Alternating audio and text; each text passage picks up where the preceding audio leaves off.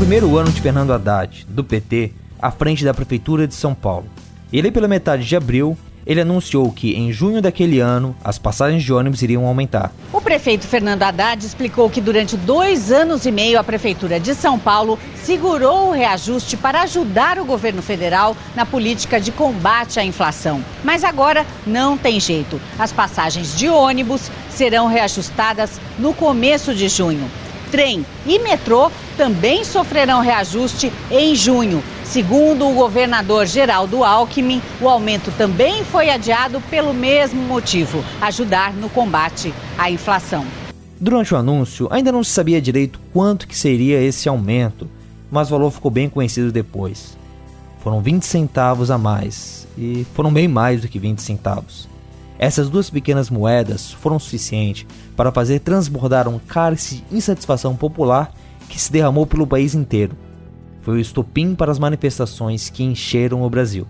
E ontem a capital de São Paulo viveu mais um dia de protesto contra o aumento das passagens de ônibus determinado pela prefeitura e do metrô e dos trens pelo governo do estado. A manifestação que começou pacífica foi marcada por excessos da polícia e no fim por atos de vandalismo de quem protestava.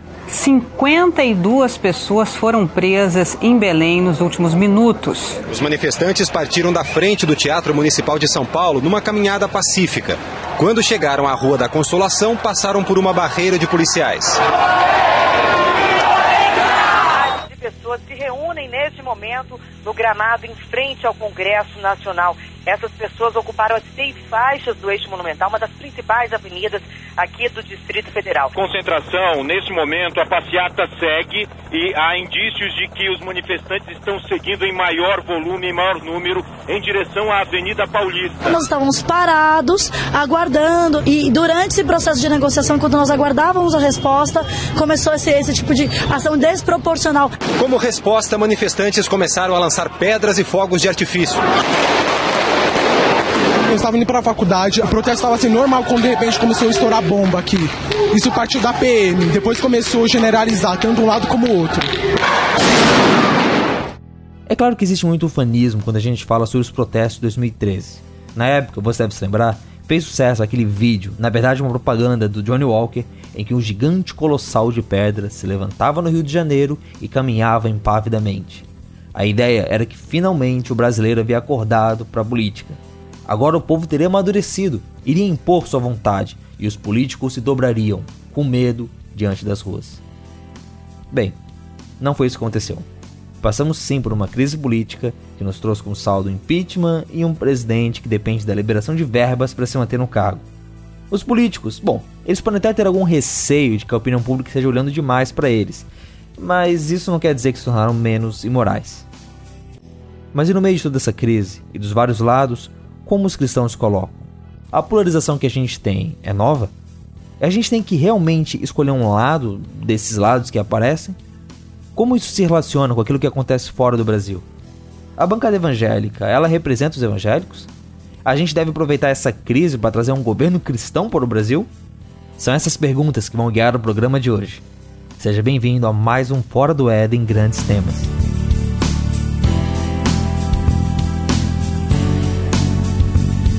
Está no ar o Fora do Éden. Porque depois da queda, a vida vira notícia. Uma produção do Bibotalk.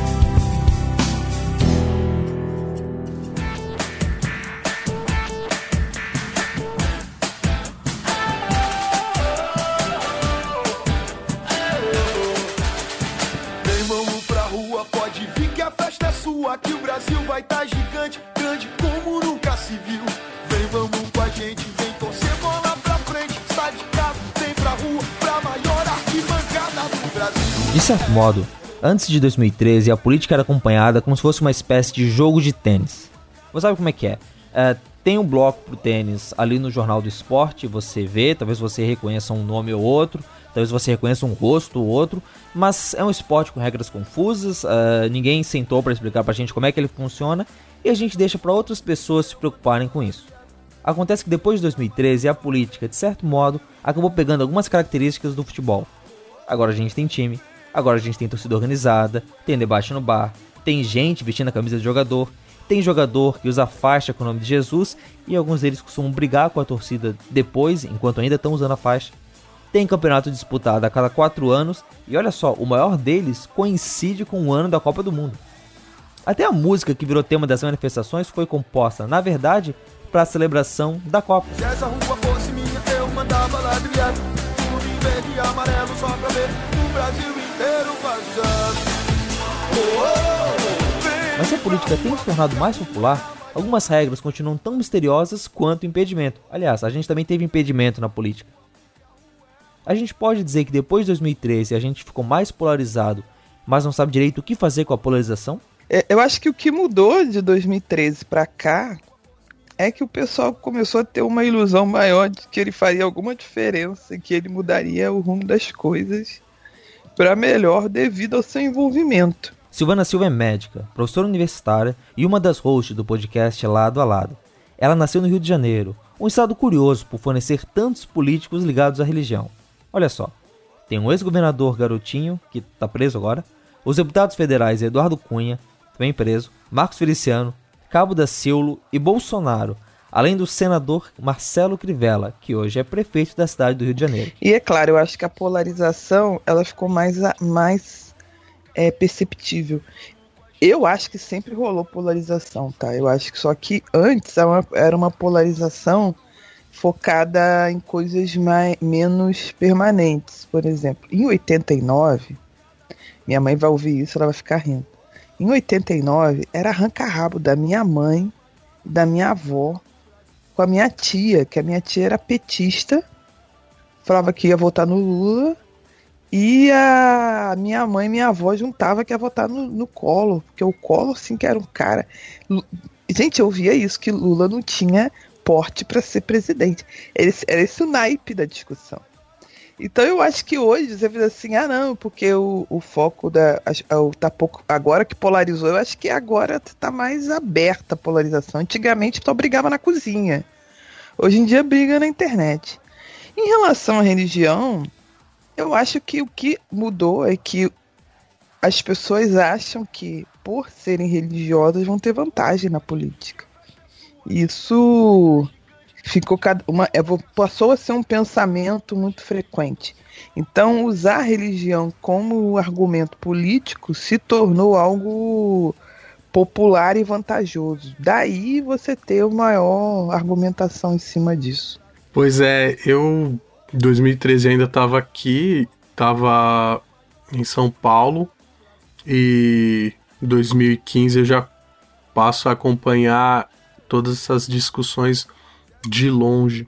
O padre Alexandre Ferreira está estudando há dois anos em Roma, na Itália, como parte da qualificação dele para servir como padre na Igreja Católica.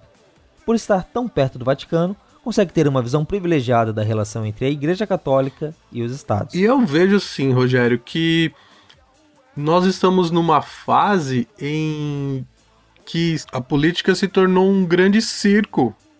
E isso tem um, um fator também de o que se quer fazer com a política. Quando a Silvana fala que antes se discutia e hoje parece que a coisa só foi para uma outra esfera, é, eu concordo no sentido de que não acho que nós estamos menos ou, ou mais politizados depois de 2013 mas a discussão de alguma forma foi apropriada pelos meios de comunicação, pela é, por algumas pessoas que querem continuar mandando na política, e aí você é, de alguma forma cria essa polarização, cria é, esse clima de incerteza. Do ponto de vista da Igreja Católica, é, talvez a, a coisa esteja também polarizada dentro da Igreja Católica, porque por muito tempo a cúpula brasileira da Igreja Católica tinha uma vertente muito clara, que era da teologia da libertação, que era uma posição mais à esquerda. De uns tempos para cá, e com certeza a eleição do Lula foi um momento de desencanto com a política vamos dizer, partidária na igreja, começou um, um processo de aproximar-se mais da direita, né? Ou que, aqueles que tinham uma vertente mais de direita se apresentar mais no debate. E de modo que essa porção que era mais à esquerda continua com inclusive uma postura bem crítica aos partidos e a posição de direita começa a se aproximar justamente dessa política partidária. Então, hoje se fala também da criação de uma bancada católica, que, é, vez por outra, pode se aliar com a bancada evangélica para defender os interesses dos religiosos ou daqueles que têm uma identidade cristã no meio político. Depois de 2013, eu acho que a polarização não foi grande só no Brasil, não. No mundo todo, você pode ver, ver nos Estados Unidos, é, vem em qualquer lugar, a polarização já é já era gigante. Isso eu acho vem mais com as redes sociais do que com a política em si. Rodrigo Chaves cuida do podcast A História, do canal Salada Cult, e tem um gosto por debater política. Acontece que quando você compara ele com o debatedor padrão da internet, você percebe uma diferença bem clara. Ele tem argumentos bem baseados além de uma flexibilidade para reconhecer erros nos dois lados do espectro político. Eu acho que assim, eu acho agora falando aqui do Brasil, a gente está discutindo mais política, eu acho bem benéfico isso, mesmo estando tudo errado, mesmo sendo polarizado, mesmo a gente brigando, é muito melhor a gente discutir política do que ficar discutindo outras coisas. Eu lembro que em 2012, na Avenida Brasil, aquela novela maravilhosa que eu curti mesmo, eu lembro de uma galera reclamando: Nossa, vocês estão vendo a final da, da novela, em vez de, de olha a política no Brasil, olha nossos senadores, tudo. Você pode ver nos últimos anos, a gente tá, discutiu muito mais de política do que de novela do futebol empatado, sabe? Você pode ver na, na pelo menos a minha timeline, na timeline da maioria das pessoas é muito política discutindo. É o primeiro passo para melhorar, é discutir a política, mesmo votando errado, mesmo discutindo errado, mesmo criando bancadas, etc. Eu, eu acho que é fundamental isso, é o primeiro passo. E, e a polarização acho que está inerente das redes sociais, porque a gente, é, é, a gente não tinha voz e agora a gente tem voz acho que vai ter mais alguns anos para as pessoas em, em geral é, amadurecerem nas redes sociais, entenderem que assim, beleza, você tem voz, agora vamos educar você ter essa voz, sabe? É, eu, eu, eu, sempre, eu sempre cito esse exemplo. Você no seu trabalho, você não sai gritando na hora do almoço que você odeia petista, odeia evangélico, odeia é, macumbeiro. Você não faz isso, porque você, você tem certas regras no trabalho a cumprir, você tem que trabalhar, você pode ser mandado embora e você tem educação. E as redes sociais você não, é muito novo isso tudo. Você não tem essas regras, sabe? Então assim, eu acho que vai amadurecer com o tempo. Louco vai ter, sempre teve em todo lugar, mas assim, acho que a maioria das pessoas vão se educar. É, é eu, eu não acho que. Assim, hoje em dia já está começando a melhorar porque a gente tem. vai se fechando em grupos. Mas eu acho que a rede social não sobrevive só em grupos, né? Então, assim, acho que vai melhorar isso daí. Essa questão de polarização. Ah, isso que o Rodrigo falou é completamente certo. O mundo, de uma certa forma, está polarizado. Eu via na Itália também é, toda essa movimentação de, de se dizer é, esse, essa vertente é melhor, essa é pior. Lá eu vejo assim, a minha percepção é que existe os eurocéticos e aqueles que acreditam na, na proposta do euro de uma Europa unificada. Lá é o que dita o, a discussão política é justamente essa ou globalização ou agora esse fechamento. Na Itália também. Na Itália também. Tem toda essa discussão. Inclusive, há poucos dias atrás, houve um, um movimento de é, separação também no norte da Itália, com plebiscito e tudo bem parecido com o que aconteceu na Catalunha. É isso que o Rodrigo falou. A gente percebe que as pessoas estão levantando mais bandeiras e o cristão, se, se nós formos pegar desde a, do começo do século, até mesmo com o fascismo, com o nazismo, nós vemos o, os cristãos tomando uma posição é, protagonismo que às vezes dá certo e às vezes não dá, né? Por que, que eu cito o fascismo? Porque antes de surgir o Partido Fascista na Itália, surgiu o Partido Católico, que era bem assim uma proposta de que, olha, nós precisamos ter um partido católico que, que é, defenda os interesses e, e, os valores da doutrina católica, né? Uma política é, nitidamente católica. Só que esse partido católico, apesar de, de conseguir muitas pessoas para o seu lado, abriu a oportunidade de, da criação do partido fascista, que flertava um pouco com, com os ideais da, da moral e dos bons costumes, mas por outro lado tirava um pouco é, esse peso da identidade católica.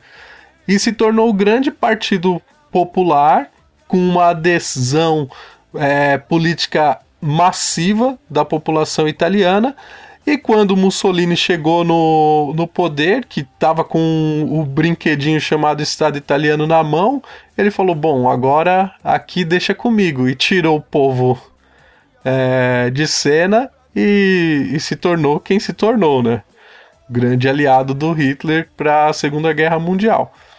É, então, é, é aquela coisa: quando a gente assume uma identidade ao mesmo tempo, nós estamos falando para os outros: olha, se vocês não têm essa identidade, então se organizem de outra forma.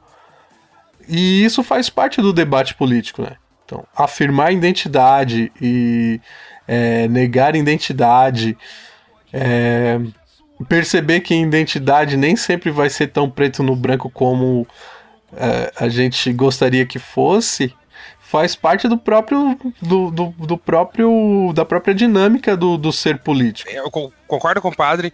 E assim, uma coisa, se você analisar toda a história da humanidade, ditadores ou genocidas ou, ou, ou enfim, eles sempre surgem quando você deposita muita fé no Messias.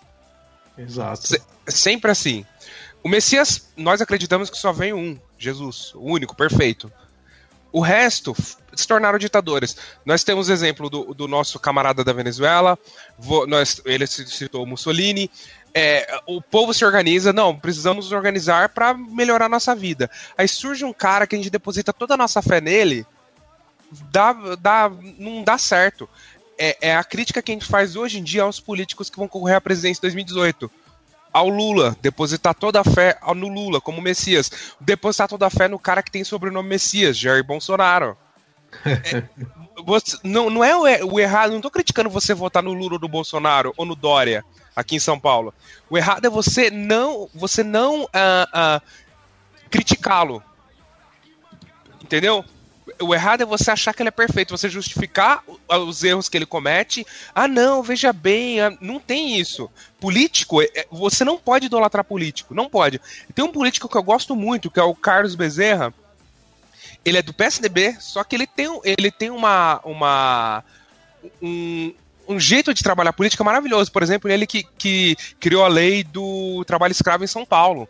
Se uma empresa é pega é, praticando trabalho escravo em São Paulo, ela fica 10 anos longe de São Paulo. Ele, é, é uma lei espetacular. Eu curto muito ele, só que eu tomo um cuidado para não idolatrar um político, porque eu sei que ele vai deslizar em algum momento, porque é perfeito só Jesus. Em algum momento ele vai deslizar. Então, assim, eu gosto, admiro, só que eu acompanho. Eu vejo o que, que ele tá, o que, que ele tá pensando. É assim que a gente tem que ser em relação à política. Não colocar o Messias, porque vai acontecer como o padre falou você, você, você coloca um Messias, um salvador da pátria, esse cara vai, vai acabar com o país, ele vai acabar com você. Porque a partir do momento que você discordar dele, você tá fora do jogo dele. Aí você é eliminado. Tanto você individualmente como o seu grupo. Então é esse o cuidado que a gente tem que ter na política, né? Nesse sentido também, é, eu vejo que existem é, pontos de partida para se falar de política. E talvez o que precisava crescer no, no Brasil e de alguma forma é, esse movimento que nós vivemos hoje de uma política midiática atrapalha são lugares onde você possa discutir a política de uma maneira mais próxima. Ao invés de colocar a coisa numa rede social ou num grande palanque, trazer para os pequenos grupos, quem sabe até mesmo para as nossas igrejas, um espaço onde você possa falar de política sem o ranço partidário e sem justamente como o Rodrigo falou, sem é, é, esse encantamento por uma figura messiânica ou encantamento por uma ideologia, mas é, fazer essa reflexão. Qual é o meu valor? Quais os valores que, que a minha comunidade, é, seja local, seja eclesial, é, tem ali como, como valores mesmo, onde nós podemos é, avançar politicamente e se posicionar. E será que o Crivella seria um exemplo desse político messiânico para os evangélicos cariocas? Não. O Crivella só subiu porque não tinha opção, na minha opinião. É, o Rio de Janeiro, gente, é, o que, que acontece? O primeiro governador evangélico da Nova República foi o Garotinho em 99. É, ele saiu para a entrada da Benedita que ficou de 2002 a 2003, que o garotinho ele era presbiteriana, Benedita Assembleana. Em 2003 2007 entrou a Rosinha Garotinho. E em seguida entrou o Sérgio Cabral, que foi afiliado político dos garotinhos. Tá? Os garotinhos, na verdade, a situação desde 99 é o mesmo grupo político. Depois o, o garotinho brigou com o Sérgio Cabral mas era todo mundo a mesma galera, entendeu? Sendo que o que, que acontece? É, quando o garotinho se candidatou, é, o fato dele ser presbiteriano era um detalhe na campanha. Não era algo é, que era alardeado. Sei lá, quando chegou no, na época do carnaval, que rolou aquela famosa pergunta que aqui todo carnaval rola. O político evangélico vai ou não vai nessa aí? O garotinho foi e foi falado: ah, o presbiteriano garotinho foi na Sapucaí. Aí todo mundo, ó, oh, ele é presbiteriano. Era um detalhe, entendeu? Não era um, um não era o, o, o, o, centro da campanha dele, né? Eu acho que o que mudou é que o que, que acontece com essa polarização né, da humanidade que a gente tem enxergado as pessoas estão se sentindo cada vez mais ameaçadas, o, modo, o seu modo de vida sendo ameaçado. As coisas estão mudando, as pessoas não sabem para onde essa mudança vai, e aí as pessoas é, entendem que essa mudança pode ser para pior e seu modo de vida pode ficar ameaçado, logo ela tem que se defender. E os religiosos passaram a ter essa postura também. Então, essa coisa que o padre Alexandre falou, ah, eu os católicos pensam em ter um partido. Né? A bancada evangélica ela usa muito esse argumento de nós precisamos nos defender, porque se a gente não tiver aqui, eles vão destruir nosso modo de vida, as coisas que a gente crê vão ser é, desmontadas e proibidas por lei, papapá. Então, nessa época, na virada do século, não tinha essa preocupação. É, agora sim, tá essa preocupação de que o nosso modo de vida precisa ser defendido, porque vai vir aí o anticristo vai destruir tudo, né? Como se o anticristo pudesse ser detido a não ser por Deus. E aí o que, que acontece? Na última eleição carioca, que foi pós 2013, né? Então chegou em 2013, todo mundo achando que o mundo ia mudar, que o gigante ia acordar, ia pisar em todo mundo. Aí em 2014, o povo é, elege Luiz Fernando Pezão. Ou seja, né? Uhum. Continua tudo a mesma coisa que Pezão era o vice do Cabral, que era o governador o... na o... época dos protestos. O pé do gigante era de barro, né? pois é, o gigante acordou, olhou a situação que tá e voltou a dormir. Eu olhou, eu não vou vazar daqui, enfim. Aí, o que, que acontece? É, não surgiu nenhuma grande é, liderança que mostrasse uma mudança. Não, não apareceu assim nenhuma direção que desse uma uma visão de que poderia melhorar a questão do, da situação da cidade do Rio de Janeiro.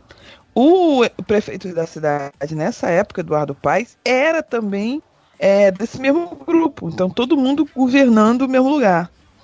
Né, o, o, o, o Eduardo Paes é PMDB, o presidente da Assembleia Legislativa é PMDB e o governador era do PMDB. Então, todo mundo do mesmo grupo político. Só que as Olimpíadas, assim, todo mundo sabe que a Copa, né, deu aquele prejuízo e tudo mais. Durante a Copa, gente, Brasil, o Rio de Janeiro ficou uma festa, foi uma farra, só alegria, esquecemos tudo de ruim. Assim, ficou uma festa a cidade.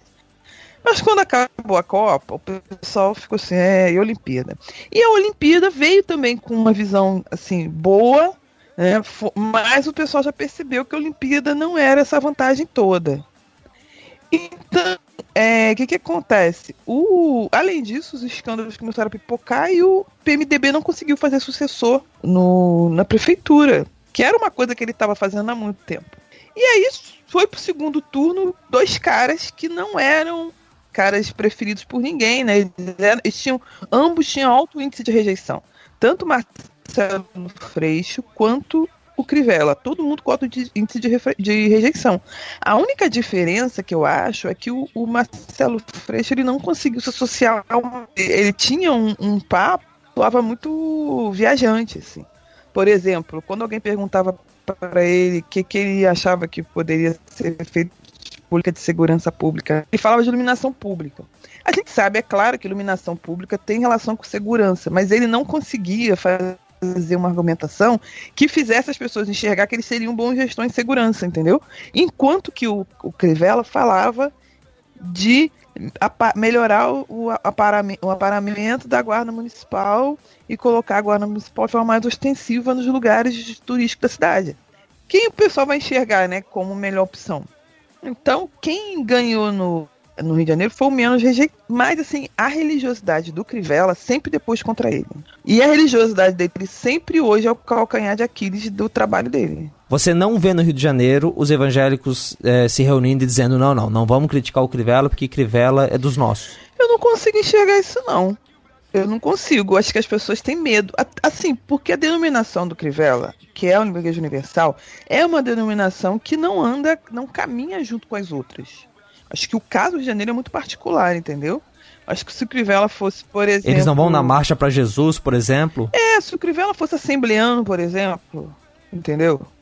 Se o Crivella fosse de uma. Porque a Assembleia de Deus é uma denominação enorme evangélica. Né? Uma denominação que tem várias vertentes, uma denominação muito grande. É, o problema do Crivella é que ele é de uma denominação que, e que uma denominação que claramente tem um projeto de poder. Não é uma denominação que por acaso está por aqui né? Uma denominação que claramente diz que tem objetivo do Planalto. Então o pessoal tem uma certa resistência. Eu não vejo as pessoas batendo menos nele por ele ser religioso, não. Eu acho que as pessoas batem menos nele pensando que a alternativa era o Freixo. Vou ser bem sincera. Entendeu? As pessoas, tipo assim, nós escolhemos, nós vamos entubar essa, a gente sabia que ia dar nisso, então vamos levar. Acho que era mais ou menos isso que o pessoal pensa. E eu tenho dúvida se o Crivella vai ser reeleito. É menos pior do que o que tinha antes. Como prefeito. Que é o grande rotina, né? Em geral as pessoas se reelegem. Eu tenho minhas dúvidas. Eu acho que o Crivella ele vai fazer quatro anos de mandato e nada. Mas, tá? Crivella tá encabeçando pesquisa para governador. Quando faz pesquisa de opção livre, as pessoas colocam Crivella como opção tá? Vai cair para cima então. É, pois é, a pessoa coloca Crivella como primeira opção, ele é o primeiro colocado, tá? Romário é segundo.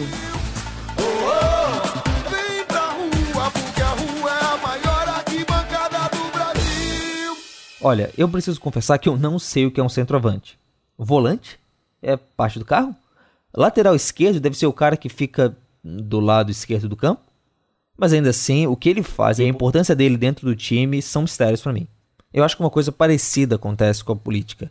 A gente tem algumas figuras misteriosas que aparecem de vez em quando no noticiário e a gente não tem coragem de perguntar o que fazem. Por que a gente tem deputado federal ou estadual? Para muitos, talvez a diferença entre eles só apareça quando vai ter a votação e você percebe que um tem quatro números e o outro cinco. Talvez o evento que mais tenha mudado isso nos últimos anos, que mais tenha feito a gente perceber que os políticos estão lá e fazem alguma coisa, tenha sido o impeachment da presidente Dilma Rousseff. Foi um espetáculo de bizarrices, articulado pelo presidente da casa, o Eduardo Cunha, para acontecer no domingo, para ser transmitido ao vivo para toda a família brasileira que descansava na frente da TV depois de um almoço farto. Pelos maçons do Brasil e aos médicos brasileiros, pelo legado de Getúlio, pelos direitos das crianças, pelo amor à vida, pelos fundamentos do cristianismo, por todos os corretores de seguros do Brasil, por um futuro melhor, futuro melhor. Pela mudança do Estatuto do Desarmamento, pela memória do coronel Carlos Alberto Brilhante Ustra. Fora Rede Globo, mentirosa, sob a proteção do grande arquiteto do universo. Feliz aniversário, Ana, minha neta! Com isso, a gente também começou a perceber que esses deputados federais e senadores andam em bandos, as bancadas. E uma delas tem feito barulho especial, enquanto propaga aos quatro ventos que eles são a última defesa para a família brasileira a bancada evangélica. E dizer à bancada evangélica, alguns membros da bancada evangélica, vigiem, vigiem, vigiem, porque o nosso Deus não é Deus para ficar brincando e que nada está oculto aos olhos dele. Vossa Excelência não perdeu as eleições, senador Oeste. Vossa Excelência recebeu um livramento da parte de Deus. Existe uma frase que se encaixa bem a esse momento a soberba procede à queda. E que isso sirva de exemplo para cada um de nós. Eu falo nesse momento aqui, se não no nome de todos, mas no, no nome de quase 88% da população brasileira que tem a mesma fé no mesmo Deus que eu, que é em Cristo Jesus, o nosso Senhor. O nosso Deus é Deus de misericórdia. Arrependei-vos do seu pecado, pois o reino de Deus está próximo. Quem achar que é homem que está falando aqui, Nará, Xanaraê, Manará, sobe esse púlpito e fala que, que esse garoto está falando aqui, não sou eu. Eles são um mal? Um mal necessário? A bancada evangélica nos representa? Então, a bancada evangélica, ao contrário do que muita gente fala, ela representa sim os evangélicos no Brasil ela representa sim. E, e para quem não sabe, assim, bancada não é um termo que só existiu com a bancada evangélica ou a bancada BBB, né? É, bala, boi e Bíblia. E Bíblia, que foi um termo pejorativo que uma pessoa de esquerda que criou é, para falar desses, dessas bancadas. A maior bancada, existem 11 bancadas no, na Câmara. A maior bancada não é evangélica. Sabe qual é a maior bancada que existe, com o maior número de membros? A bancada dos parentes. Se você jogar no Google, bancada dos parentes, existe. É a bancada que tem Suplicy, que tem Neves, que tem Caiado, que tem o Gomes, do Ciro Gomes. É a bancada dos parentes. Eles colocam, além de eleger deputados parentes, quem mais são os parentes? Um assessor, um camareiro, um motorista. São 238 membros. Isso, isso acaba com o país. Não é uma bancada evangélica votada por evangélicos. Não é uma bancada. É, é, enfim, uma bancada. Tem a bancada da saúde, por exemplo, a bancada da bola. Eles foram votados, eles foram eleitos. Agora, a bancada dos parentes não, não tem isso, não, não pode existir isso. Por exemplo, a bancada da bala, que, que é, é a bancada que defende o direito das pessoas voltarem a ter armas a, ter parte legal de armas, né? O, o, cidadão comum. Tem 35 membros. Tem a bancada dos direitos humanos que tem 23. Elas são iguais. O que, que é essa bancada dos direitos humanos? É a bancada de esquerda. Que elas votam. O nome é bonito, mas vota a favor do aborto, a favor do casamento gay, etc. Não tô, eu não tô aqui, eu só tô é, colocando os pontos, não criticando ou, ou discordando. Tô falando assim que existem bancadas. Tem a bancada sindical, por exemplo, que é muito maior que a bancada da bala. Ah, só para você ter uma ideia, os, os, deputados do. Todos os deputados de esquerda, 90% dos deputados de esquerda, votaram contra o Uber, que para as pessoas comuns é um absurdo, né? Eu acho um absurdo. Eles votaram contra, eles votaram em bloco. Então, assim, existem outras bancadas, não é só evangélica. E por que, que eu digo que a bancada evangélica representa os evangélicos? Porque eles foram eleitos. Só para você ter uma ideia, em 2014, o Marco Feliciano teve 398 mil votos. O Jean Willis teve 144 mil votos. Então, assim, o Feliciano teve mais que o dobro de votos que o João Willis. Por que, que ele não representa os evangélicos?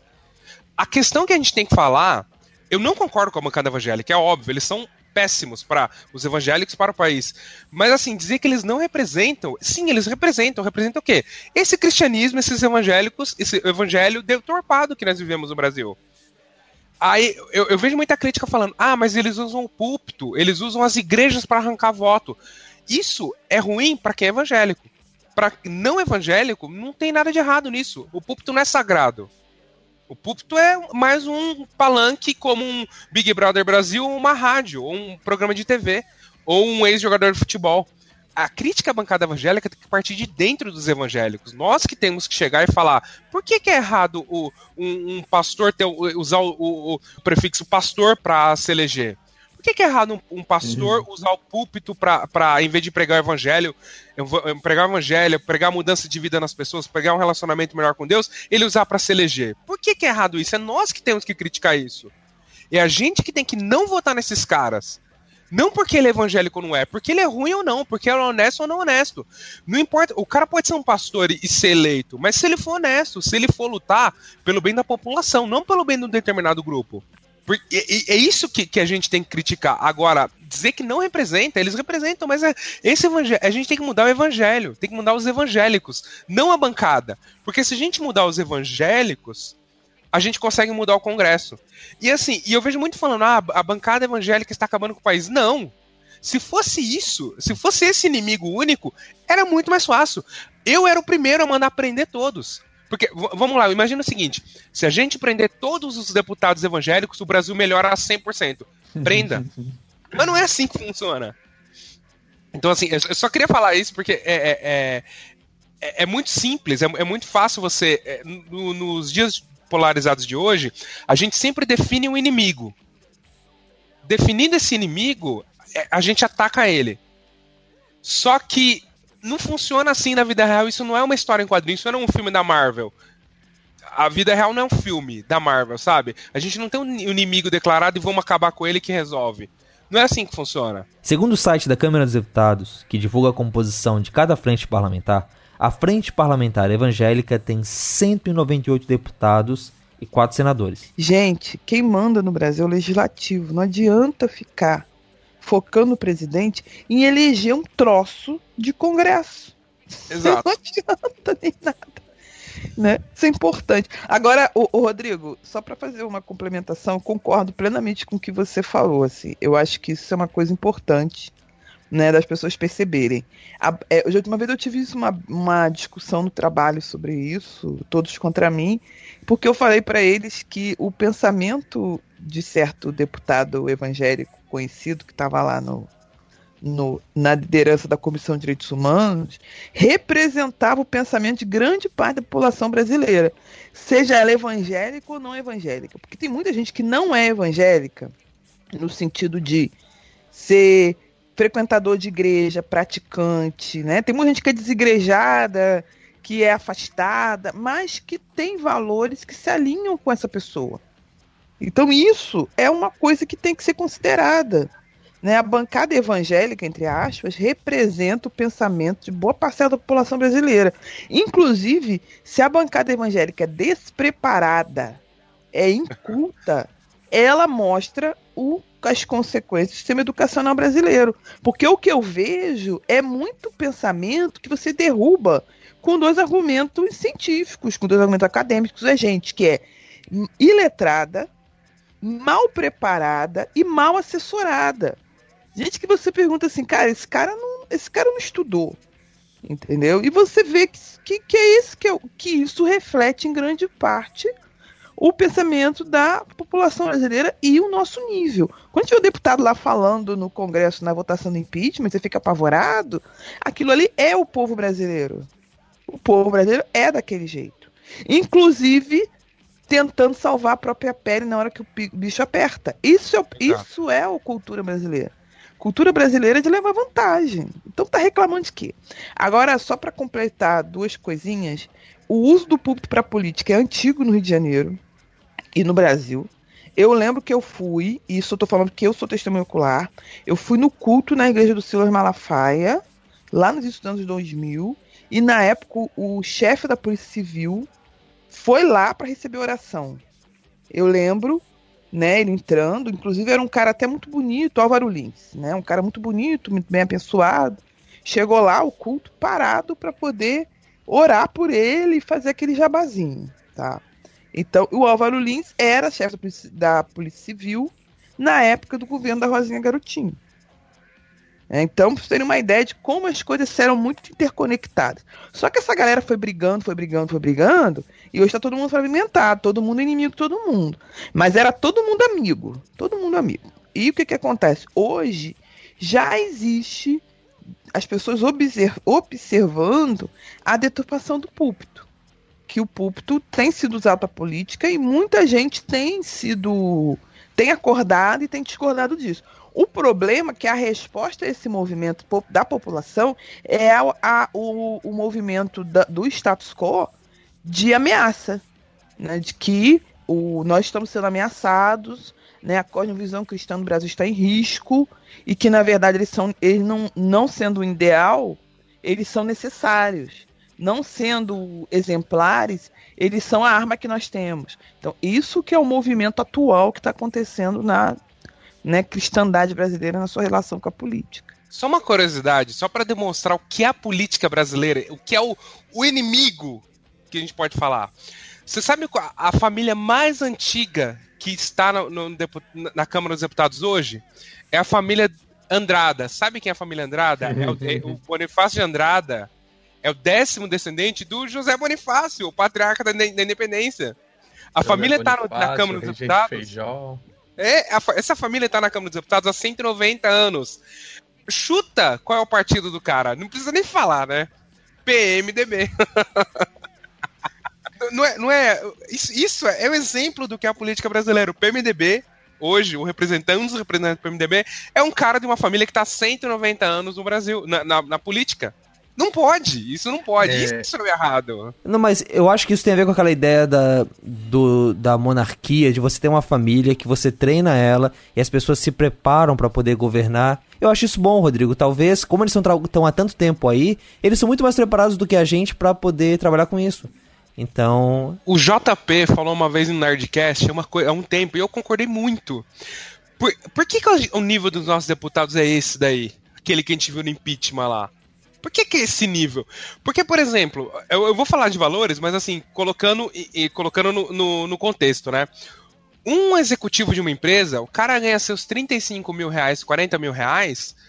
Por que, que o cara vai se sujeitar a ser prefeito de São Paulo para ganhar 35 mil, por exemplo? Por que, que o cara faria isso? Que seja que o cara ganhe um pouquinho mais de salário. O cara, um executivo de uma empresa, o cara tá na casa dele, o cara volta para casa, pode ir num shopping, ele pode ir numa costa do Sauípe, ele pode ir pra Disney, ninguém vai encher o saco dele. Agora vai o Dória sair na rua pra você ver o que acontece. O Haddad, por exemplo. É um, um, um deputado. Por que o cara vai ser deputado para ganhar 12, 13 mil reais se ele pode ganhar isso numa empresa? É difícil ganhar numa empresa, é, mas se o cara estudar muito, ele consegue, né? Uma série de fatores ele consegue. Então, assim, o nível dos nossos políticos já é ruim, porque não é uma carreira é, é, tentadora. Ninguém quer ser político poucas pessoas querem ser político. Já, já começa esse nível ruim. E a gente, como a Sil falou, a gente não escolhe deputados, a gente, é, é, a gente tá nem aí para deputado e sendo que eles que mandam no país. É isso que acontece. É esse nível de, de, de políticos que nós oh, temos aí. Gente, é, é uma coisa que, é, ouvindo vocês falarem, eu refleti aqui.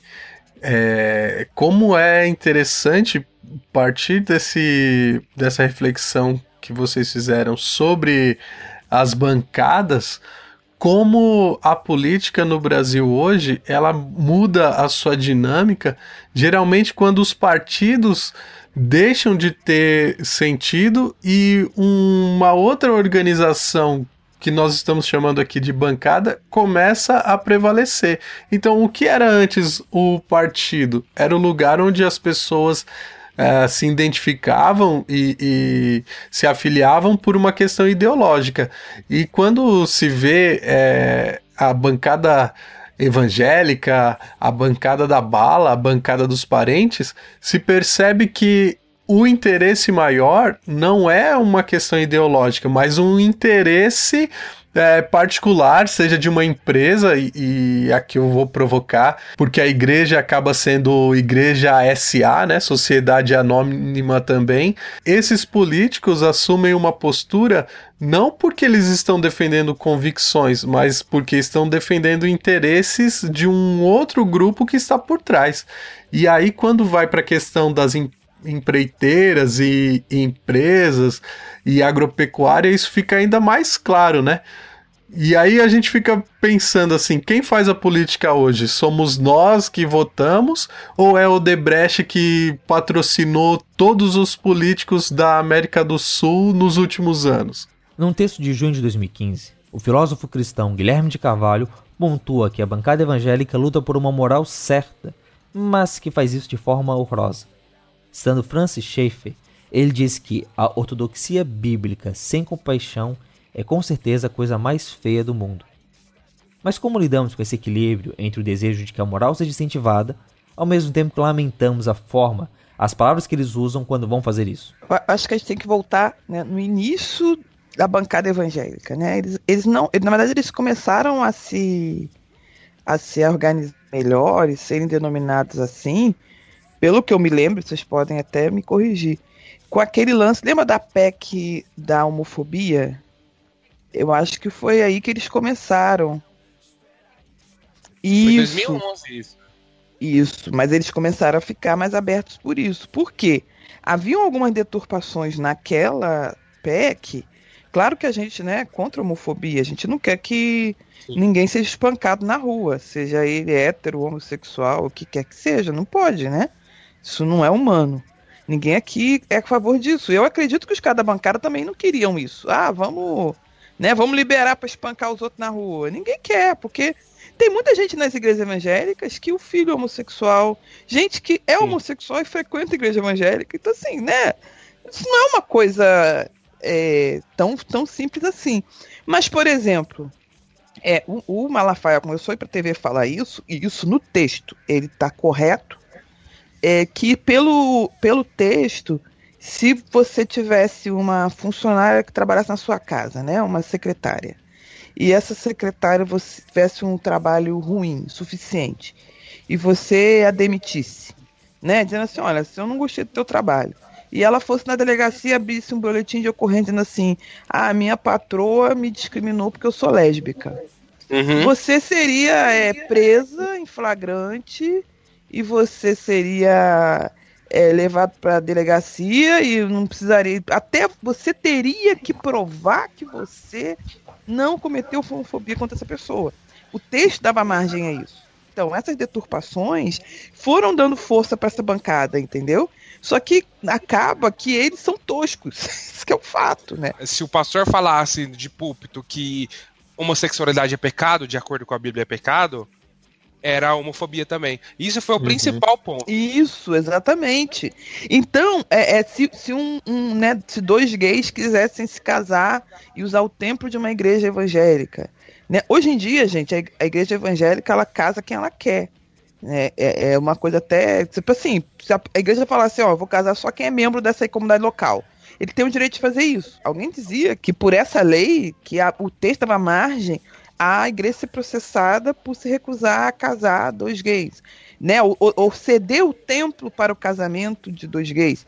Então isso é, é, é, era muito problemático. Então a bancada evangélica ela sim se fortaleceu para corrigir certas deturpações de um grupo que, que eles se levantaram para fazer oposição, mas eles fazem jeito tosco, eles às vezes usam argumentos totalmente vazios, né? Você nota que eles são vazios de, de, de ideias, eles às vezes não conseguem debater num campo filosófico, às vezes não, né? Quase nunca consegue debater num campo filosófico. Às vezes ele fica usando o texto bíblico para debater, sendo que o texto bíblico necessita que haja uma fiança de quem escuta. Então eles, eles têm uma, umas falhas e eles às vezes fazem umas, umas é, afirmações que nem na Bíblia se sustentam. Por exemplo, né? Vou jogar agora a bomba. Né? Família tem que ser é, é homem, mulher e filhos, tá? E a viúva de Naim com o filho dela que foi ressuscitado por Cristo, então não são uma família. entendeu? É, é, é, é, sabe, umas coisas assim que, cara, você faz entrar nesse terreno, aí quem é filósofo, quem é um estudioso, quem é uma pessoa que estudou um pouquinho, começa a achar que evangélico é tudo idiota. Esse é o problema. Ah, mas, ô Silvana, não é porque acha que é idiota, é porque é melhor você discriminar desse jeito é, dizer ah, a culpa é porque eles são evangélicos, do que de fato é, querer um, um debate mais sério também. Existe uma camada que se diz elite intelectual na, na nossa sociedade hoje que também não quer discutir, né? É, e não quer levar em conta o discurso religioso, né? Sim, inclusive foi o tema de um texto que foi muito polêmico e que infelizmente a reação a ele, na minha opinião, é, foi pior ainda aquele texto, né? Que, que os evangélicos são uma ameaça, mas é uma, são uma ameaça a uma determinada elite intelectual que Nossa. os minimize, né? Uhum. Só que aí a reação de alguns grupos evangélicos acabou reforçando esse discurso da elite, de que o evangélico não sabe interpretar um texto. Porque a reação, na minha opinião, foi terrível. Pouca gente conseguiu entender o texto. E isso não é porque são evangélicos, gente. Isso é porque o brasileiro médio é mal educado para interpretar texto. E, infelizmente, a igreja perdeu o seu papel educador. Porque antigamente a igreja tirava a gente do analfabetismo. A igreja fazia as pessoas mais cultas. E hoje uhum. em dia não é o que a gente vê. Eu acho que é esse que é o ponto. Entendeu? A igreja perdeu o seu protagonismo educador. Espera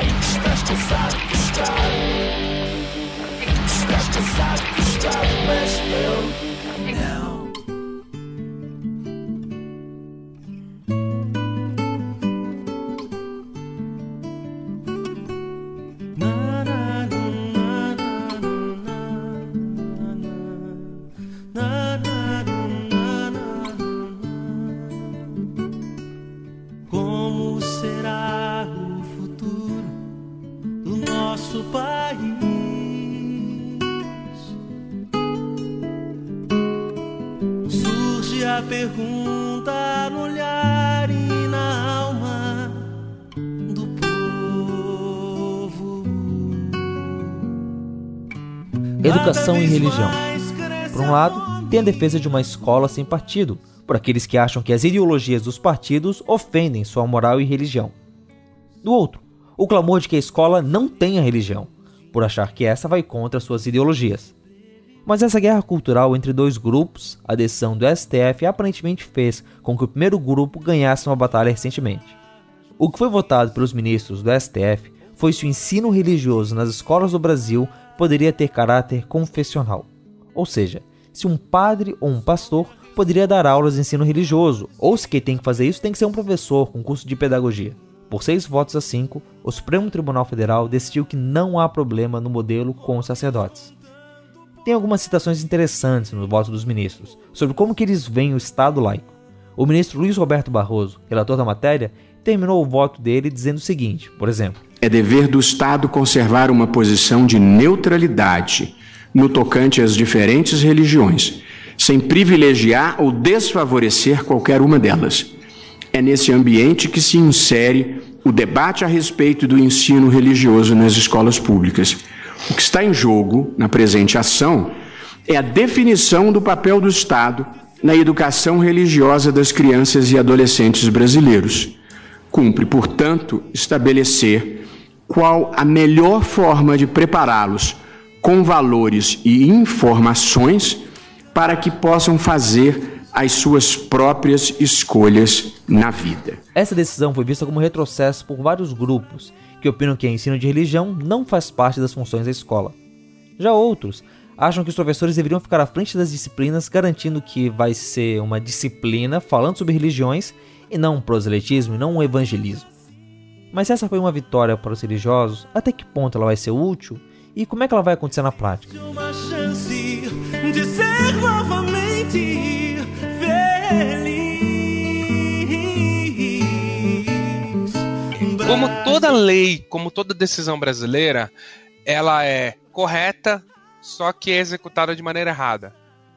Bolsa Família para mim é excelente, só que não tem fiscalização, as pessoas se aproveitam. As igrejas não pagarem impostos é ótimo, porque o, o, tem igreja em todos os bairros, o Estado não chega em todos os bairros, então ele dá o direito às igrejas de exercerem o papel como o Estado, da educação, da é, futebol, da assessoria para as pessoas do bairro. Só que as igrejas se aproveitam. E essa decisão, eu concordo. É, tem que liberar o, o, esse ensino religioso de, das, das, pessoas da religião para que elas ensinem a, as crianças, ou, os adolescentes na escola pública. Porque, como era antes, era, em teoria, era para ser ensinado como o, a história. Só que não estava funcionando assim. Se você vê casos e mais casos de ou não ensinava o cristianismo direito, ou não ensinava as outras, as outras crenças, não, ensin, não era ensinado as outras crenças. Então, o, o, o, eu acho que assim, deu, deu abertura para que seja ensinado de uma forma correta. O que as pessoas não entenderam ainda, ou se fazem de não entendido, é o seguinte: 86% das pessoas no Brasil são cristãs. 86%. Ah, mas não vai ensinar o Islã. Não. Por quê? Entendeu? Sim, deve ensinar como história, deve. Ah, mas vai ter escola que não vai ter como ensinar o Islã. Beleza, amigão. No, quase 90% das pessoas do Brasil são cristãs. É, é, eu acho que assim, se o, se o nosso ensino, se o nosso ensino, é, é o ensino em geral, o ensino público fosse bem estruturado, essa lei seria perfeita, essa decisão do STF seria perfeita. Mas não é, as pessoas não, não aprendem matemática direito, né? Eu gosto de pensar isso é, quando se fala de Estado laico, não de um ponto de vista da política, que geralmente é o que se, que se faz, mas é, partir da, da ideia de laicidade que o conceito religioso traz e que geralmente não é explicitado. Vejam, é, o Brasil no tempo de que era império é, e quando era colônia de Portugal, ou seja, estava num regime de monarquia, se dizia que esse monarca ele tinha um poder que era divino. Assim, é, a figura do monarca, dentro da, da concepção, do, sobretudo do, do catolicismo, ele é uma função eclesiástica. Então, assim como tem um ministro religioso, você vai ter um ministro é, político, mas que esse poder político ele é dado por Deus. Então, o princípio da monarquia parte por aí quando o Brasil se torna república e assume é, essa ideia de Estado laico, está se dizendo simplesmente que este poder político ele não está mais debaixo de um poder divino. E isso significa que não vai ser mais um ministro é, religioso que vai assumir, seja um, um pastor, seja um, um, padre ou seja um, um rei, não, não serão mais é, essa figura de, de poder. Né? Então, a laicidade ela tem que ser entendida como aqueles que têm uma religiosidade podendo assumir cargos políticos, mas agora sem ter nenhum vínculo com o, a sua confissão de fé ponto. É, o máximo que a gente consegue chegar é isso. Não significa dizer que, que Deus não existe, ou que é um estado ateu, ou que não pode haver religião.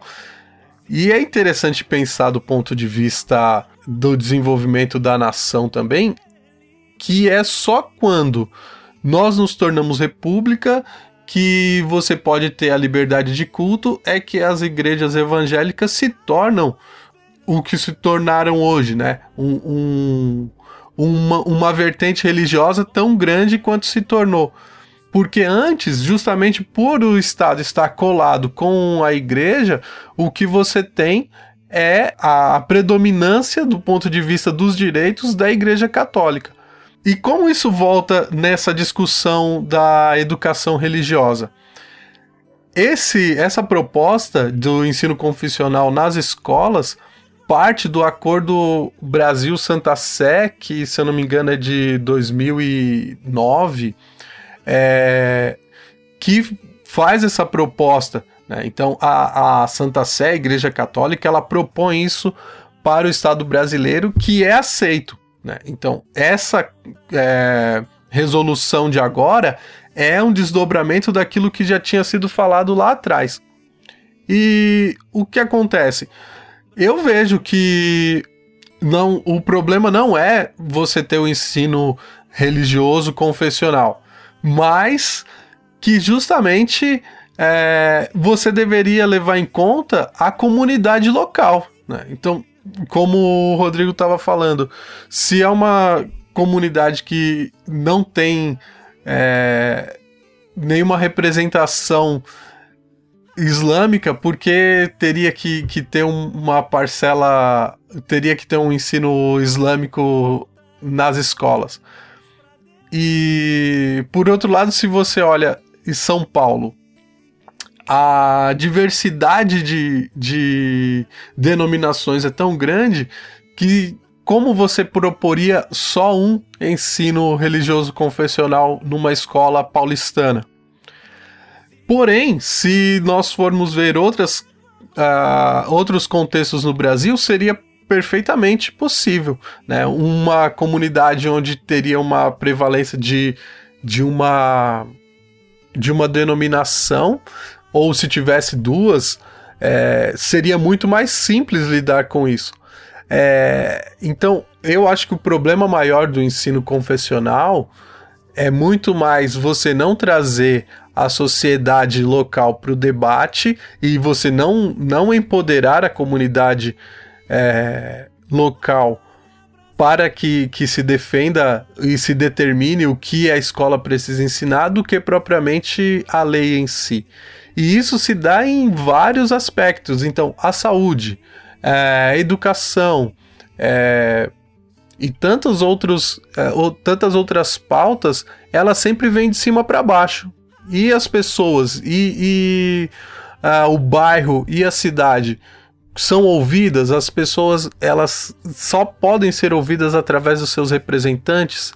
Eu acho que isso é, é um ponto que a política deveria avançar, que parece que não vai avançar. É, e nisso que você falou nesse recorte histórico aí, é, eu acho que nisso que a gente tem de problema de uma certa falta de educação política, até no sentido de saber o que os termos significam. É, eu vejo às vezes o pessoal falando de Estado laico e associando isso a um Estado contra a religião. Que pelo fato de você, por exemplo, tirar os crucifixos dos órgãos públicos, você está querendo que as pessoas tirem os crucifixos dentro de casa. E está querendo que ninguém se declare religioso no exercício de um órgão público. Mais ou menos, padre, é, como é que. Isso existe na Europa, é, eu já ouvi sobre isso na Inglaterra, na França, Alemanha. É, na Itália, eu imagino que esse debate. Como é que é? é tem essa luta por um Estado laico lá? Existe, existe uma pressão para que o Estado seja laico. Mas então, uh, Rogério, a questão é que o termo laico é um termo religioso. Sim, sim, sim, sim. Não, não, então. Justamente isso. E o, o, o Estado laico, é, até onde eu sei, ele é uma criação é, ele nasceu na França por causa que a treta entre católicos e calvinistas. Você acha que é de hoje essa treta? Não, não é. Ela já existia com muita força. E aí, pro Estado saber como é que ele vai se comportar diante desses dois grupos que estão brigando entre si, o Estado diz: eu me abstenho, eu não entro nisso daí, eu vou permitir que os dois grupos convivam, vou garantir que eles sejam respeitados e que eles tenham liberdade de culto mas eu não sou católico, eu não sou calvinista, huguenote. Então, realmente, é um termo que é. A ideia do Estado laico é uma ideia que nasceu no meio dos religiosos, né? Não na. Ela, ela nasceu na época da dessa briga da reforma protestante e não na Revolução Francesa. É importante deixar claro, né? Não é uma criação da Revolução Francesa que queria acabar com a religião, por isso Estado laico. É, e eu vejo assim também. É, geralmente, nós que, que herdamos todo um pensamento iluminista, geralmente nós olhamos a. E isso é um problema para nós cristãos, porque ao mesmo tempo nós somos é, pós-modernos e, e cristãos e olhamos para toda a, a, proposta de governo é, a partir da monarquia como algo horrível, algo que não deu certo na história. Mas, é, pelo menos eu, eu acho que a maioria das pessoas pensam assim. Mas o que acontece é que foi uma tentativa, né? É, talvez quando a gente vê é, a proposta da, do Crivella e da denominação que ele participa é, com um projeto de poder é justamente essa tentativa de olha, nós temos a verdade, nós temos o um jeito cristão de ser que também tem uma proposta política e nós queremos fazer isso é, que isso dê certo. Mas na história, pelo menos no meu ponto de vista, nós já tivemos isso e não deu bom pro, pro cristianismo, né? Então, eu acho que, que esse é o ponto de vista. É, quer dizer, esse é o ponto com relação à junção de igreja e Estado nesse nível. Nós já fizemos a experiência da cristandade. Então, vamos dar um passo à frente com a, olhando para os erros do passado e dizer, olha, né, não vamos repetir os erros. Eu fui, eu estudei escola pública que tinha ensino religioso, né? Tanto católico quanto protestante. Eu não, assim, vou ser bem sincero, eu não me lembro de ninguém é, que falou assim, ah, eu era tal religião, mas agora eu vou ser evangélico. Dentro da sala de aula. Agora eu tenho críticas ao currículo que era ensinado. Eu achava uma coisa assim meio insossa. Assim, eu não consigo ver isso como uma ameaça, não. Acho que quem, quem tem muita essa crítica realmente é, não tem muito know-how para falar, sabe? Eu não acho muito é, coerente, não. Eu, eu não vejo problema. Agora, como o Rodrigo falou, é uma coisa que eu acho errado é que a frequência seja obrigatória e a lei garantia que a frequência fosse facultativa, sendo que estava sendo descumprido em várias escolas. Um dos motivos do, da briga ter ido para a justiça foi essa. Né, foi esse. Um, um, haviam escolas em que a ausência do aluno em aulas de ensino religioso era punida, o aluno podia ser reprovado, etc. E tal. Isso aí que eu acho errado, né? Eles não têm que ser é, punidos por não ir na aula de ensino religioso. Acho que esse que é o ponto. Ah, eu, eu fiz o que, o que um, um, Graças a Deus, Deus me deu a condição e eu coloquei meus filhos em escola confessional. Eu quero que meus filhos tenham ensino religioso cristão. Só que assim, eu, eu pude escolher, né? Quem não pode escolher, e eu concordo com a Sil, não pode ser, tem que ser facultativo.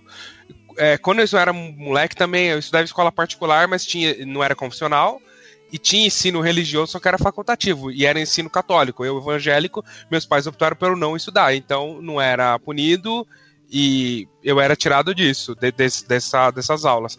Mas o ponto é que as, o que o padre falou é perfeito, as pessoas confundem muito o Estado laico. Elas acham que o Estado laico tem que ser o Estado da Revolução Francesa. É, é, e não. Ah, tem que tirar o prefixo de pastor do, do de, de, todos os caras que têm cargo público. Então tem que tirar o, o prefixo de todas as religiões. Tem aquele... não, só, não só de religião, Rodrigo. Tem que tirar doutor, professor. É, exato, tem exatamente. Que tirar de tudo. Eu acho que tem que exatamente. tirar de tudo. Não tinha que ter título em candidato. O cara é candidato o nome dele.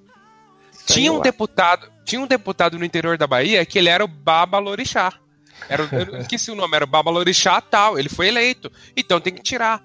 O, o, eu vejo muita tirar. gente falando é, de ah, as igrejas não tem que deixar, tem que começar a pagar imposto, tem que começar a pagar imposto. O, uma perguntaram isso pro pastor da minha igreja, lá de Campinas, igreja que eu frequento tem 600, 600 membros. O pastor da igreja falou assim: se a gente começar a pagar imposto, 20 ou 30% da renda da igreja vai cair. Só que a igreja não fecha. A gente vai ter que cortar um monte de coisa, mas a igreja continua. Tem um centro espírita na frente da minha igreja, pequeno, ele também vai ter que pagar. Ele fecha. Ele fecha. É um centro espírita de 25 pessoas. Que eles dão sopa pra galera ali da frente, um trabalho muito bonito que eles fazem. O centro espírita fecha. Então, assim, as pessoas têm que entender que o Estado laico, beleza, vamos ser Estado laico. Laico não é só contra os evangélicos, não é só contra os católicos. É, ele vai ter que ser, entre aspas, contra todos. Igreja evangélica vai pagar imposto? O centro espírita vai pagar. Centro de Umbanda vai pagar. Todo mundo vai ter que pagar. Você não vai prejudicar só a igreja evangélica. E a igreja evangélica vai sobreviver. Que o, o, o o pastor da teologia, da prosperidade vai pedir para dar 25% de, de, de dízimo. Pronto, Igrejas grandes vão continuar. O, o, o, problema não é o problema das leis. É o que eu falei, o problema das leis não são as leis, é a fiscalização. Se a gente fiscalizar, ah, por exemplo, essa igreja aqui, o, pastor, o pastor, em vez de pegar o dinheiro de isenção de imposto e tá trazendo algo para a sociedade, ele tá comprando um carro zero, é uma empresa. O governo pode caracterizar essa igreja como empresa e ela vira uma empresa. É fiscalizar. O ensino religioso aí, se começar a ter proselitismo, fiscalização. Vamos lá fiscalizar. O que está acontecendo aqui? Você está vindo aqui evangelizar? Não pode, amigão. Não é assim que funciona. O problema no Brasil é fiscalização, não são as leis. É, então, com relação ao candidato é, que usa o, o prefixo, na Igreja Católica, o padre que se candidata, ele automaticamente perde as funções de ministro. Ele fica suspenso. Mas geralmente ele vai usar o prefixo padre fulano, é, candidato a prefeito, ao que seja. E eu concordo com, com o Rodrigo nesse sentido da fiscalização. E eu acho que um outro problema que entra é quem vai dar aula. Então, se você precisa de um professor para dar aula de ensino religioso, teoricamente a fiscalização viria do próprio MEC, né? Que, que teria que dar um, um, um aval para esse que fosse licenciado para dar essa certa aula. E aí, como é que você fecha isso no Brasil? É, professor de ensino religioso confessional de cada denominação com uma graduação, com uma licença para dar aula, é, não dá para você enquadrar todo mundo no, no mesmo no mesmo quesito. Então a coisa se torna invi inviável também nesse sentido, né? É, vai ter que vai ter que privilegiar alguém, não tem jeito, não tem que fazer. Uh, até uma coisa que, que foi falada antes, esse erro de achar que Estado laico é ateu não é um erro que os religiosos cometem porque não conseguem perceber as nuances da palavra. Mas eu vejo muita gente uh, que não é religiosa que quando vai falar do Estado laico advoga por coisas que estão mais ligadas ao Estado ateu. É, eu, eu, eu acho que existem dois problemas. Existe a pessoa que acha que Estado laico é Estado ecumênico e tem gente que acha que Estado laico é Estado ateu. Eu acho que tem esse problema, entendeu? Tipo, é, se o Estado é laico, eu não tenho direito de discordar da religião do outro. E eu posso respeitosamente dizer que eu não concordo com os dogmas da religião alheia. Né? Isso não fere o Estado laico. O que fere o Estado laico é eu agredir a pessoa, né? Ou eu hostilizar, ou eu impedir o acesso da pessoa ao livre exercício da sua religião por eu discordar da religião dela. Pelo menos é assim que eu enxergo, né? Tem eu na universidade e o pessoal lá, os, os, evangélicos, fizeram um, tipo um culto ao ar livre, né? No meio do, do, do pátio do campus. E aí eu virei para eles e falei assim: olha, semana que vem vier um grupo espírita que dá passe na galera, a gente tem que aceitar, né? Se vier um grupo aqui fazer ritual de bruxaria, contanto que eles não sacrifiquem nenhum ser humano, né, ou nenhum animalzinho, a gente vai ter que aceitar é, é, faz parte da. Né, se é um grupo islâmico da faculdade fazer lá, vamos, nossa oração vai ser no pátio, virado para Meca. A gente vai aceitar e a gente, embora a gente possa dizer assim, olha, eu não concordo com isso aí, isso aí não é o que eu sigo. Eu vejo que o que fere o Estado laico, ou o que feriria o Estado laico, é se, por exemplo, o nosso atual presidente se declarasse Deus ou enviado da entidade que ele que ele cultua, entendeu? É, é o único jeito de ferir o Estado laico. Ou, ou se nós falássemos que a Câmara dos Deputados agora tem poderes divinos. Então, nesse sentido, o que as pessoas gostariam de defender é o Estado neutro religiosamente, mas acabam defendendo é, uma posição de, de ateísmo quase, né? Tem, Como... tem um exemplo famoso, uhum. o ATEA, aquela associação dos ateus todinho, ela, ela entrou com um processo numa cidade interior porque eles estavam utilizando o carro de bombeiro para levar a padroeira, a Santa Nossa Senhora, no, no feriado dia 12. Então eles foram processar uma cidadezinha pequena do interior porque não era para usar o carro de bombeiro. Óbvio que eles perderam, tipo, vai encher o saco de outro, sabe? Eles, eles, alegaram que feria o Estado laico. Não. A, a religião faz parte não, do povo. Não, isso não fere Estado laico. Você sabe o que fere Estado laico? Se um, um, um, uma, religi uma deidade do candomblé quiser usar, solicitar o carro de bombeiro para levar eles, e o bombeiro recusar. Isso feriria o Estado laico. Uhum. Aí, uhum. se, se, entendeu? Certo, certo. Não é... Porque parece que as alternativas, elas são ou você tem um estado onde ninguém pode falar que é crente, ninguém pode falar que é religioso, se não é censurado. Ou você tem um estado onde a religião é permitida, a minha. Exatamente. E onde, né, quase uma teocracia, né? Porque, por exemplo, é, é aquela lei que o Marco Feliciano comentou que, ah, tá proibido o, a, o vilipêndio de imagens religiosas. Beleza, mas quando a gente fala isso, a gente tá pensando que tá proibido o vilipêndio de Maomé e de uh, dos símbolos de várias religiões, dos símbolos católicos, inclusive sem poder chutar santa, ou a gente está pensando nos símbolos cristãos? É, porque às vezes a gente advoga, quando a gente advoga pela liberdade religiosa, a gente está advogando pela nossa liberdade religiosa e não pela dos outros, né? É, a, a crítica que se faz às vezes ao, ao islamismo por querer implantar a Sharia mas às vezes nós evangélicos queremos só estamos irritados porque a gente quer implantar a nossa Sharia. Exatamente. Aham, uhum, com certeza, com certeza. Agora, entrando numa, numa treta de política com o Estado laico, deu uma confusão. Ver como é que as coisas são mais complicadas do que parece. Aqui no, no estado do Rio de Janeiro deu uma confusão enorme, porque o Crivella se, não foi pro carnaval. Todo mundo diz que o carnaval é uma festa laica, né? É uma festa que não tem relação com religião. Mas deu uma confusão porque o, o Marcelo Crivella não quis ir pro, pro desfile. Teoricamente, né, é tradição o governador, o governador e o prefeito irem, né, ao desfile de escola de samba na Marquês de Sapucaí. Tem um camarote lá do governo do estado e da prefeitura. E ele não foi. Quer dizer, e ele, na, na verdade, ele alegou que tinha mais coisa para fazer, que ele estava resolvendo coisa da cidade, que ele não ia ficar indo para desfile. Foi o que ele disse. Só que todo mundo relacionou isso ao fato dele ser é, cristão evangélico. Né? Todo mundo associou isso. Porque ele tem uma tradição de é, uma, uma denominação que é muito opositora a, a outras, né? Inclusive denominações evangélicas. Então, o que, que aconteceu? Todo mundo associou isso ao fato religioso.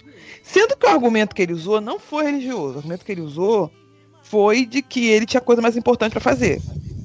Né? Então, de certa maneira, as pessoas também transformaram o carnaval numa festa religiosa, quando eles dizem que não é. Que é só uma festa folclórica, né? Então, o brasileiro, ele tem um, uma matriz muito religiosa, né?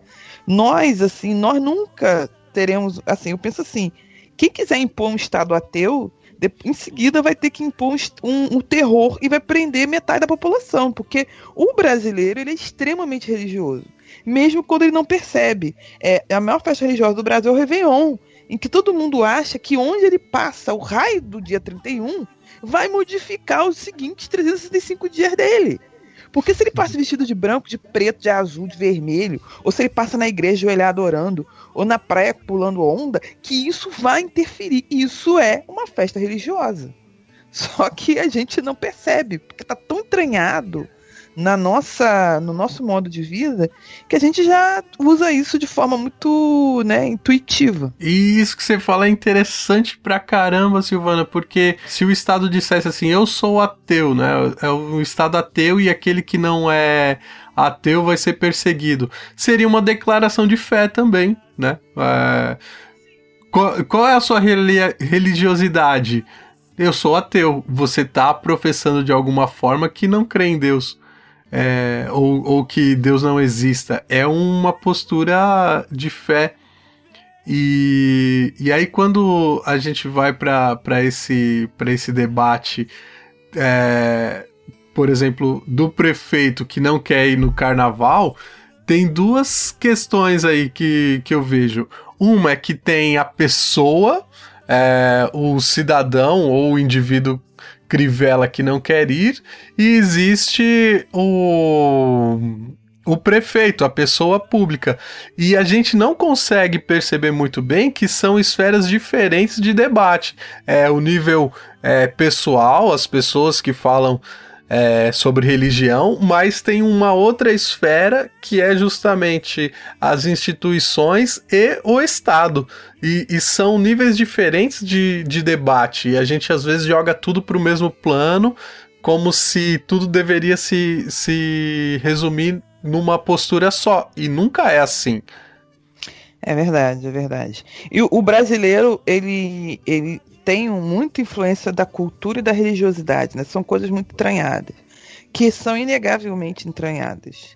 Então, talvez o ateu, é, por mais que ele diga que não, ele só está formulando uma nova religião. Né? Sim, ateia, me xingue.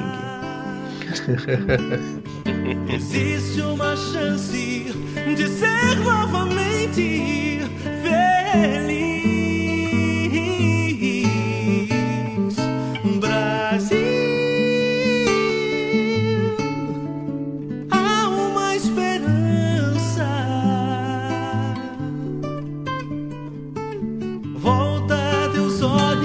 Para Deus,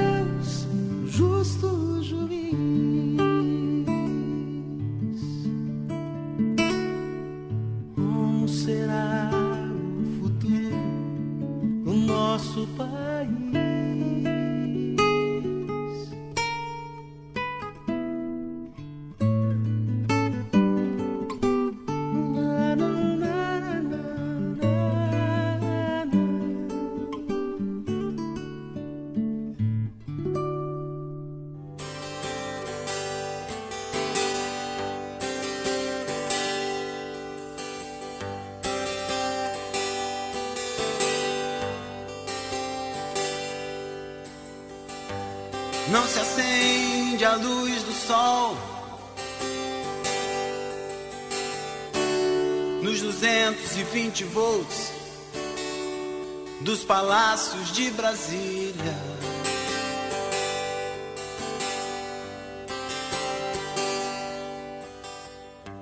Este foi o Fora do Éden Grandes Temas, um programa orgulhosamente trazido até vocês pelo Fora do Éden, publicado pelo site bibotalk.com. Esse programa teve a participação de Silvana Silva, do Lado a Lado, Rodrigo Chaves, do Salada Cult, e do Padre Alexandre Ferreira. Os links para os programas ou mídias sociais deles estão aqui no post. Não se acende a luz do sol com a ponta de um cigarro, um baseado, coisa assim.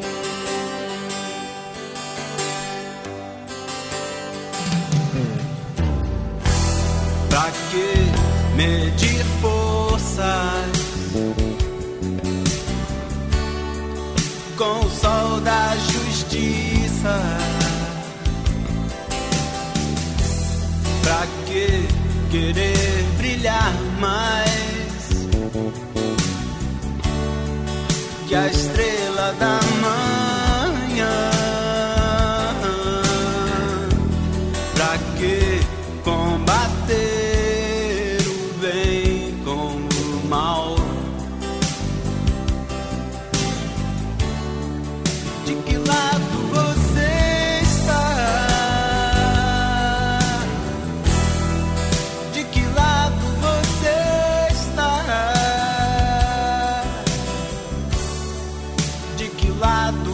Você quer ficar? De que lado você quer ficar?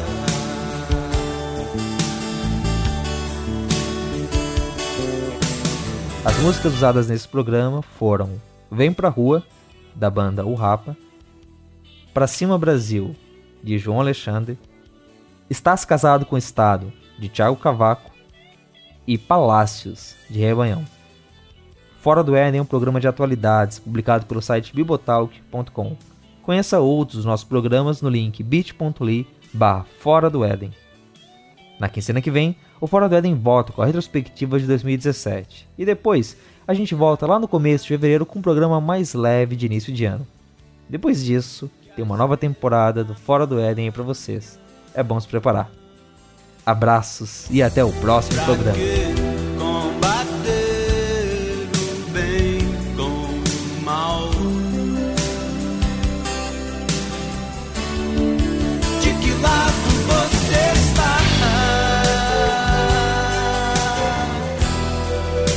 De que